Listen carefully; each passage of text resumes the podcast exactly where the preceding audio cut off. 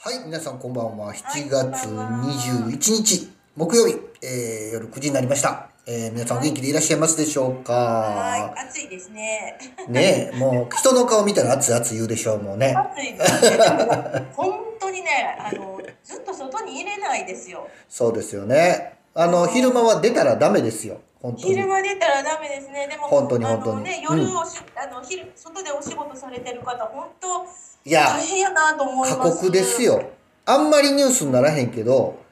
建築業の人って夏ようなくなりますからね。熱中症で。いや、もうちょっとね、うんうん本当に、もうね、こういう暑い時は、もうなんか出たらダメとかね、うんなんか。他にお仕事をなんか、するとかで、まあね。そういうふうな、なんか、なんか、なんか、そうなんじゃないと、なんか、本当。生命に関わる。いや、本当ですすよ。こんなね、酷暑ですからね。る。下手、簡単に35度超えてきますからね、気温がね。本当に皆さんお気をつけいただいて、あの、最近扇風機ついたね、作業服着てやる人多いじゃないですか。うん後ろにこのね、あの、うん扇風機というか、うん換気扇というか、あの中がね、うんポーンってなるやつあれなんぼか涼しいらしいけどね、やっぱりそれでもね、や暑いと思うのでねそれもち本ょっとねやっ当ぱにり汗かきはるしで水そう分がねあの体内体外に出ちゃうからやっぱり、そうね熱中症とかうんそうなんですよ。長袖長ズボンやしね。で、ヘルメットかぶるしねうんちょっと本当にもう大変やと思いますが、あの気をつけて本当にお気をつけいただいてくさ、という建築現場とかね大ね、変だなと思います、はい。あのそういえばね、うんあのちょっと話変わりますけど、はいあの熱中症で言ったらね、うんちょっとまあニュースがあって、うん、まあ、見てたらあの野村明子さんっていう女優さんこ知ってますあのすごい名脇役の人でう。ね、はい、顔見たらわかるんかな。うんうんあのね、うん渡渡る世間は鬼ばかりの、うん。えっと、に出てたりとか家政婦は見たの,、あの大沢家政婦商会の,、あの市原悦子さんとねあの家政婦の、えっとうんう商会所長さん役してる人でねはい。もうねあの庶民的なおおばさん役うんうんがうぴんったりな女優さんもなる名ほど脇役の人うん。で、うんう。もうんあのー風貌とか声とか、はい。もう聞いてあこの人この人って誰でも多分あね分かる見たらわかるんでしょうね、きっとね。あのー女優さんだったんですけどね、はいこの方が先日95歳でね95歳。まあおー亡くなら95歳で亡くなられたんですはい自宅でね、はい亡くなられたんですけど、はいまあ、この方もなんか熱中症だったのかな、うんうんう部ん。屋はの中でね、い。うんうんうん、わあ、あの、今、ググったらわかりました。かりまこのした人、この人、わかりました。そうはなんい。ですよ、はいですねこえの女優さんすごく実は好きな脇役さんでねこの方、95歳までなってはったんですね。 95歳だったんですよへで,、うんうん、でもう今市原悦子さんー。うんうよん。りもなんか 5, つ先輩なのかなるなほど私はなんせなんかもう本当にあの誰もが知多分ねあいやの昭和の人は知ってると思うんですよこの人、僕ら子供の頃からおばさんですよ。おばさん役なんですずっとおばさんですよずっとおばさん役なんで日本のおばさんですよ。すずっ本とお当ばに。さんは役でい。ね、はい。うん、なんかもう風貌がわすなんかねもうインパクトあるでしょ声はいもインパクトあるし、わかりでま結し構た。すごく好きだったんですうんよ。うんうん。でなんかねあのたまたまね、うんネットフリックスでね昔のね古谷一行さんが出てるはい。あの金田一耕助のねシリーズのあのドラマのう昔の。んうんうんうん。あのそれがねちょっとネットフリックスでたまたまちょっと見てたら、はい野村明子さんが金田一耕助さんうん康介のうん下宿先かなんかの、うんえーおばさんまたやっぱおばさん役なんですよ もうよん多分3 4 0年ぐらい前なんだけどおばさんまたやじゃあ若い若い時からおばさんやってはるんですね。若い時からおばさん若い時からおばさんまでおばさんやってるんですねそうそうなん。ですすごいな。で、うん、なんかその人出てわどどないしてはるんかなと思った矢先のねちょっと不あ法だっあて。なるほど。うん、うでんなんかやっぱり見てたらね、うん例えばなんかキキキリンさんと、うんなんかもう仲良くて、はいなんかキキキリンさんが、うんなんかこう、えの野村さんにね、うん。おいデブとかってね言うんですって。ほ。だから野村さんがね、おいブスっていううよう な、仲だなったんんかですそういうね。ようなね、はいなはんいかはい。呼び呼び合うね、仲良かったんですねぐらいまあ仲良かったっていあうエピソー素晴らーしいドとかもあって、はいあーなんかすごくね、あー寂しいなーってね、ちょっとね。思ったんですけどやっぱりねえ高齢の方もやっぱり熱中症とかこうなってくると喉が渇くとか渇かないとか関係なくね、そうでやっぱすりよそうい。う水分が不足したりとかするっていうのを聞いてますのでね、はい。やっぱ気ぃつけなあかんなっていうのと最近私もあんまり喉乾かないんだけど、うんうんうんやっぱり 年齢のせいかね喉乾かないんですよ。うんうんうん。だ年けど齢のせいかどうかわからないでやっすぱけりど、取らなあかんなとそ思うってです喉乾いてなくても水分取るようにこまめにねちょっと、うん少しずつね。そうですねあと気をつけて少しの塩とね。うんうんはい、水だけ飲まずにっていうとこそろうでですすよね。ね。だかはらやっぱミネミネラルがね、はいやっぱミネラル水分が不足しちゃうのい、で。そうですね。できたらいい塩をちょっと舐めながらみたいなね、うん。感じがいいそうでねえ、す。ちょっはと気い、をつけたいですね。はい。はい。というわけで今日もよろしくお願いします。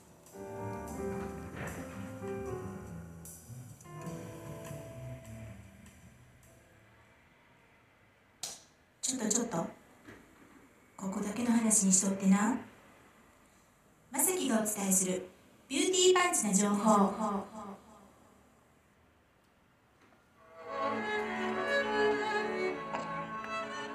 はい、まさきちゃんのコーナーよろしくお願いします。はい、今日はもうね美容の話とかではなくてあのね最近、はいあのフェイスブックを見てると、はい、えートップガンマーベリックうんうんうん、見てる人多いがですすごよいねね。あうんのーまあ私のフェイスブックつながりの方のを見てるとすごうんい良かったって、はいまあおっしゃってうるん人がすごくうん多くて、はい、えーと思って、はいまあ実は私あのトップガンのねあの当初のうんうん、えーえー最初のね、あのうんトップガン1980何年かな、はいあのの、えートップガンは見たことが実はあない、んですけど言ってました ね。はいはい。えみさん見たことありますありますよ。僕あれ5回ぐらい見ましたよ。 5回ぐらい見るってことはよっぽどいい感じなんですね。ちょうあどのちょうどええええ頃でね、あの年もね、あのあー学生時代でそういうのに憧れる時代で、あでーやっぱりトムクルーズのそうか出る映画その当時はカクテルとか。トップガンとかありましそうでてすね、もうあの辺はもうね、5回ずつぐらい見ましたよ。そうですうねん、大好きで。あーそうなんですね。うん、暇もあったそしうなんですね。 ね。えー、学私生でね、トップガン、トップガンをね、あのは見てないのにマーヴェリックをね見に行きました。おーすごい。飛ばしてもうた。えっと、はしかもあの 4DX で、ああ、4DX いいですね、あれね。はい。 4DX でね、はい。あの結構ねあの西宮のガーデンズの、うんうんうんえー、と映画館に行ってあ 4DX だったんですけどね。混んでましあた。のいやわややっぱりね、うん平日行ったんですけど、うんうん結構多くて、うんうんねあのね明らかにね60オーバー60代以あ上の方が、は結構来てらっしゃるんですよ。やっぱりだからでね、一作目見た人が。うん 4DX なので、う結構いきなりね、ん。うん。ガクンとか来たりね、うんなんか風がうんうんうんボーって吹いたりね、はいドーンっていうなんか衝撃音とかね、うん。こうシートからもガンってくるわけですよ。なるほど。あれ大丈夫かなって一瞬ね 一瞬思っちゃいましたけれども。なるほど。あのー楽しあっという間でした。えー。トップガンマーヴェリック。いい2や、はい、時間はい、はい。 2時間以上あったんですけど、えー、スピーディーなんですね、展開がスピ。ーディーなんですね。あーで多分まあさあのー最初のねトップガンを多分見てたら。うん。あのーもっとね多分そうでしたね。わかるところはあるでしょうね。だだと思うんですよ、うんうん。もうあっという間だったんですけど、ういん。やトム・クルーズ若いですねうん。うんだって還暦超えてるんでしょいやもうねいやこれ特殊メイクかっていうぐらい体もねそうでしちょょあのう海でねこう、うんトレーニングするとか海でうんちょっとラグビーするような、うんうんうんはいあのシーンとかもあったので、はいあのーうん、あのこうねちょっと上半身裸みたいな、はいあのトム・クルーズになるんですけど、、はいやー全然なんかえーみたいな感じ。いねうえん、もでうすごい人ですよ、あのーとねあのートム・クルーズのその、うんえっ、となんていうのかなライバル役だった、うんねバルギルマー演じるアイスマンかな。はいアイスマンはい懐かしいアイスマンはが、いまあ言ったらちょっともうね、えうんー、病に侵されてる、まああ、あはいはいでも出てきはるんですね出てきてあはるんですね。まあその病に侵されて、まあ薬状ね病に侵されて。まあちょっと亡くなるというかね病で、まあ、亡くなるでもまあそのまあなんていうのか司令長官みたいうな、んうんうん、トップのねそういうふうになるっていうよなうるなほどなんかこのね対比っていうのが、うんうんまあうーんすごいなっていうのと、うんあ とまあ「あのトップガン」でね、はいえっ、と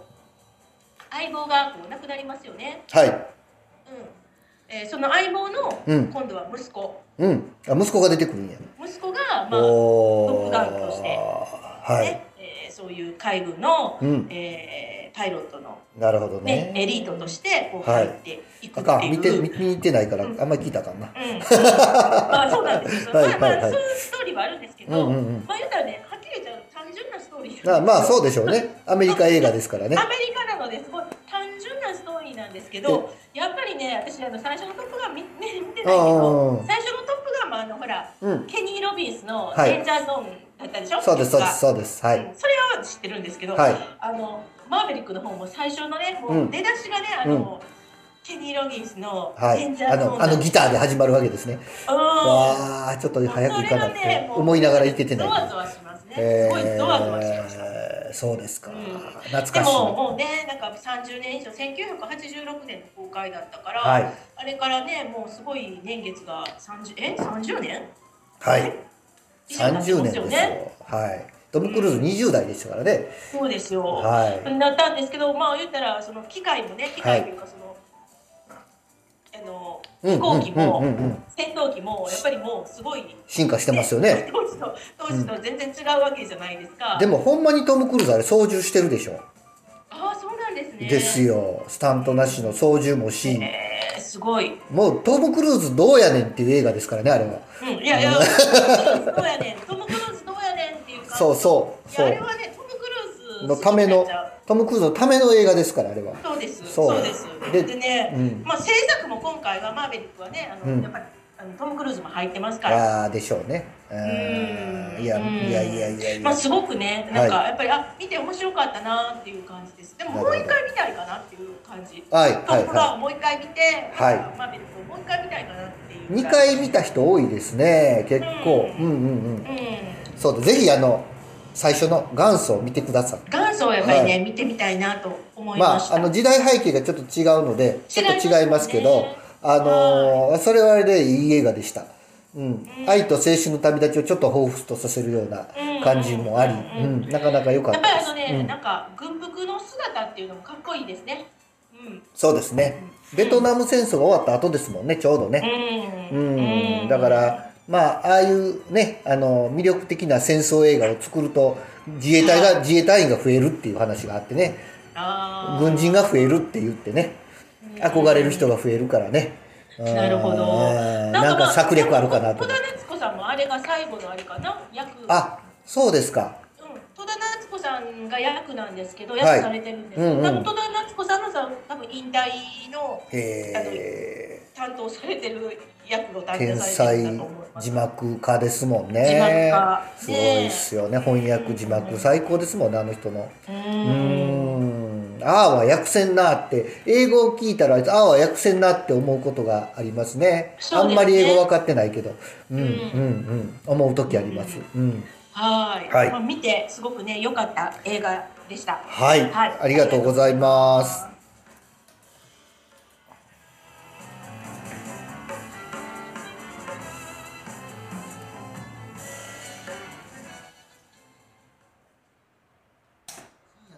しゃべくりセブンセブンセブンセブン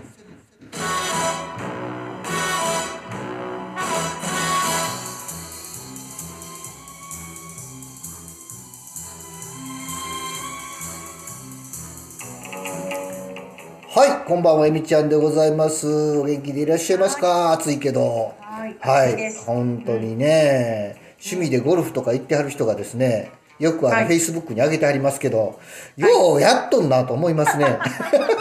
僕、ゴルフせえへんからね、思いますね。あの、この、この7月の13日、もう終わっちゃってますけど、13日はあの、うんあの恒例のラフティングツアーに行ってまいりまして、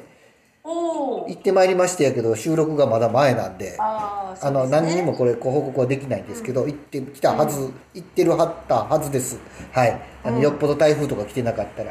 あの、水遊びをしてまいりまして、暑いからね、冷やしてまいりましたけど。あの、そうなんですよ。そんなラフティングとかもできるようになったし、いろんなことが戻ってきて、とうとう、えー、あさって23日土曜日、それから30日土曜日は、水道筋の夜店が戻ってまいります。おー3年ぶりに戻ってまいります今日はそれがお伝えしたくあーてそうかはいお話ししてますが、へーうんはいその間ねあの本当にその間いろいろあってずっと毎年やる予定で予定を立ててやっていくわけですけどはいやる予定は立てるんやけど結局中止になっていくっていうねいうのを繰り返して、えー3年ほどずっとやってきました。はいで今年はようやくあの大手を振って大手を振ってでもないんですけどね、まあ、いつもの前やってた7掛けぐらいのイメージでやっていこうということでスタートしたんですけど、そのまあ3年間の間にいろいろありまして、あのー要は NPO 法人ができたりね、水道水の中に。はい。で、その、今までエルナード水道筋っていうところ、まあいわゆる大きな商店街が、あの、旗振ってやってたんですけど、うんうんそれを、えー今度、今回から NPO 法人に、えーうん委託するっていうことになって、はい。この夜店全体の事業を委託することになってですね。で、うんそのよ NPO 法人が今回仕切るということで、初めてのへー NPO 法人が仕切る、えー夜店がやると。で、タイトルとしては、うん帰ってきた水道筋夜店大通りってね、タイトルで、ウルトラマンみたいになってますけどね。うんうんはうい。んで、あの、時間がですね、うんあのーまあ、やっぱりコロナを意識して、うん。 1時間前倒しいつも19時からやってたんです7時から、はいでも6時からスタートの8時までということで2時間だけの、えー開催になります、えーはいなので2時間に凝縮した感じで夜店やりますあーまあまあいいですよね。んそうやることが大事なのでねで毎年ステージをご用意してたんですライブステージを、でもさすがにライブステージは人が集まるのでちょっと今回はなしにしようということで、ライブステージなしの、えー夜店、はい屋台をたくさん並べてやろうということになってます、でえっと3年ぶりということで食べ物とか一応ね食べ物の屋台どうしようかってすごい悩んだんですけど飲食屋台ねでも飲食屋台のない夜店なんて夜店じゃないよなっていう話になってちょっとまあいろいろ配慮しながら食べ物屋台も出しますで今回はあのーその NPO 法人が出す屋台ももちろんあるんですけども、各お店が出してくれる屋台が結構な量で出るようになってですね結構面白い夜店になるんじゃないかなとうんあのーいろんなねそこに並んでるお店普通のお店が店の前に自分たちで屋台を出してくれるっていうことなので非常に楽しみにしております、はいというわけでどんな屋台が出るかご紹介おえっとね、まあ子供たち用のゲーム屋台はね千本引きと言いましてこう線あの紐を引っ張ったら何かが当たるわかりますこうやって引っ張ったらいっぱい紐が出ててどれか引っ張ったらなんかこう紐の先についててうんあー当たりとかそうで1すね等とか3等とか書いてあって食景品がもらえるっていう千本引きとかうんそしてまあ夜店の定番といえば輪投げとか射的みたいなものもありますしでまあ最近的なゲームであればバスケットビンゴ、うんうん。うん、あのバスケットボールを投げて入れていくってビンゴにしていくとかね、うんうんがジャンボおみくじというのがあってねおみくじ振って1等が出たり3等が出たりっていうのねありますそれからヨーヨー釣りねこれも定番ですねヨーヨー釣りそれから、えーストライクナインっていうのはあの野球みたいにボールをこう投げてストライクゾーンのとこに球個こうあって、えービンゴで、まあ、これもビンゴですけど斜め、まあ、横縦に並べたら景品がもらえるみたいなやつとかうんうん。タッチダウンパスとかね、いろんなものがあります。